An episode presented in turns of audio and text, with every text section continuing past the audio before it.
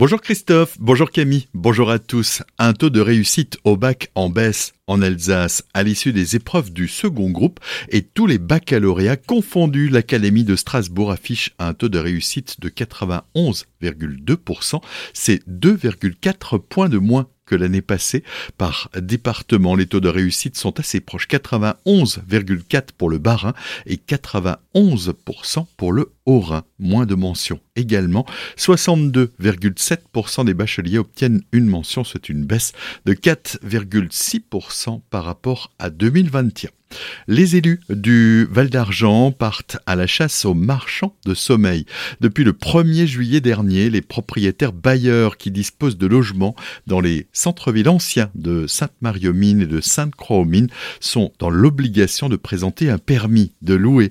L'objectif est simple, lutter contre les logements insalubres pour permettre aux locataires de disposer d'habitats décents. Les précisions de Noélie Estin, vice-présidente de la communauté de communes Pour disposer de ce permis de louer, il faut euh, adresser à la communauté de communes son projet de location et il faut qu'il y ait un constat qui soit fait par des techniciens et des agents assermentés ou des élus que le bien est effectivement compatible avec la décence euh, de l'habitat et à partir du moment où euh, c'est bien jugé compatible, on obtient donc son permis de louer. Et donc on incite les futurs locataires à demander s'il y a un permis de louer avant de contracter le bail. Pour les logements qui sont déjà occupés, les locataires qui le souhaitent peuvent demander euh, également une intervention de la part des services de la communauté de communes. De là, on verra s'il y a une procédure à enclencher. Des zones ont été établies selon la localisation de leur logement. Les propriétaires bailleurs devront soit disposer d'une autorisation préalable à la location de leurs biens,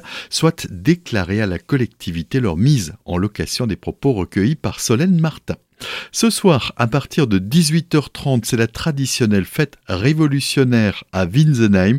Depuis plus de 25 ans, les rues du village s'animent chaque année à la même date pour un défilé de costumes du 18e siècle. En plus de cette parade, des spectacles et des concerts sont prévus. Christian Buller, responsable du service vie associative dans la commune, nous en dit un petit peu plus sur le programme de cette soirée. Avant de commencer le défilé à 21h30, nous nous avons toute une partie avec animation de rue, spectacle de rue, ainsi qu'animation musicale. Quatre troupes qui participent par ailleurs après au défilé. Ce sont l'harmonie Hollandsbourg, la musique de basse sur le Rupt, les grognards de Haute-Alsace et les hussards d'Alkirch. À 21h30, il y a le défilé qui se met en marche rue Clémenceau. Ce défilé intégrera un spectacle puisque à trois reprises, le défilé va s'arrêter et il y aura trois scénettes qui seront jouées par les deux associations de théâtre de Winsenheim sur le thème de la Révolution française. Les festivités vont se poursuivre dans la cour de l'école Dame Blanche à Winsenheim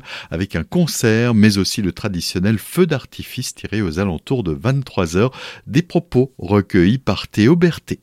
La navette des crêtes reprend du service pour un été apaisé et sobre en carbone.